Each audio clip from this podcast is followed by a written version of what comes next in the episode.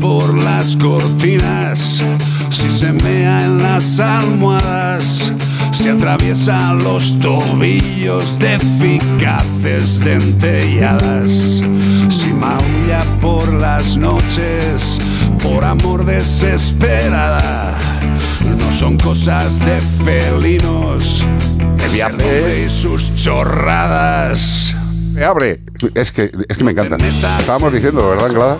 Menos mal que la escuchamos. solo- Bueno, tú la escuchas todo lo que quieras. Pero yo una vez a la semana me encanta. Sí. Y sobre todo que te dé paso. Eso es lo que más me gusta. Qué bonito. Aquí estamos. ¿Qué tenemos, Beatriz Ramos y Ana Anglada? Pues tenemos una consulta por aquí. Un oyente dice que tiene un gato común que ahora tiene dos años y medio, que se lo dieron con dos meses de edad.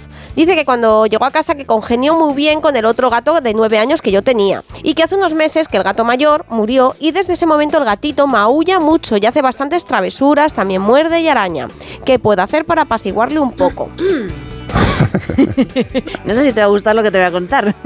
Ana, que más se llama Ana también la. Claro, la bueno, pero de Ana. Ana, yo creo que todo se acepta. Eh, a ver, al final este gatito ha estado conviviendo con otro, al final ha tenido un compañero y ahora puede que se esté aburriendo un poquito. No, no puede. Y no, vamos, frustrado. el animal no tiene, no tiene A3 media player ni, Claro. ni no puede, se aburre. Claro. No es capaz de poner la radio. Entonces, ¿qué hace? No nos escucha a nosotros y lo que hace es eh, intentar jugar contigo. Al final los gatos son cazadores, son animales que en la naturaleza cazan, pues en su momento jugaría a cazar con el otro.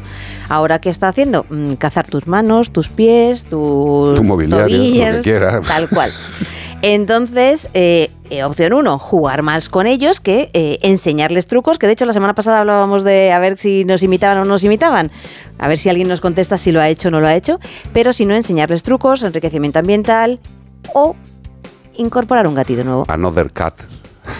Otro gato a casa. Pero importante que, la- que el incorporar un gatito nuevo a casa sea de forma paulatina, porque ya sabemos que no siempre que se incorpora un gato nuevo las cosas salen bien. Efectivamente, oye, lo decimos siempre, eh, pensemos en nosotros mismos, tú vives solo y de repente te encuentras a alguien en casa esperándote un jueves y el susto que te llevas es fino. Claro. Los gatos tienen que llevar un proceso de adaptación y como bien dice Ana, eh, aquí hay dos temas y los ha dicho perfectamente. Uno, eh, es un- una mayor dedicación, una mayor atención o... Aparte de la atención, darle esos juegos interactivos que, que- que- que le den más vidilla o valorar la entrada de un gato, que esto evidentemente hay que pensarlo no solo como una solución No. para el gato, sino como algo que verdaderamente podáis abastecer. Hombre, yo me imagino que si teníais dos podíais, pero que no sea obligatorio. O sea, nosotros estamos diciendo, Ana ha dicho perfectamente las dos opciones. Una, dedicáis más tiempo, o dos, el tiempo se lo dedica un nuevo compañero. Claro. Tampoco es que haya muchas más soluciones. No, no, O sea, no.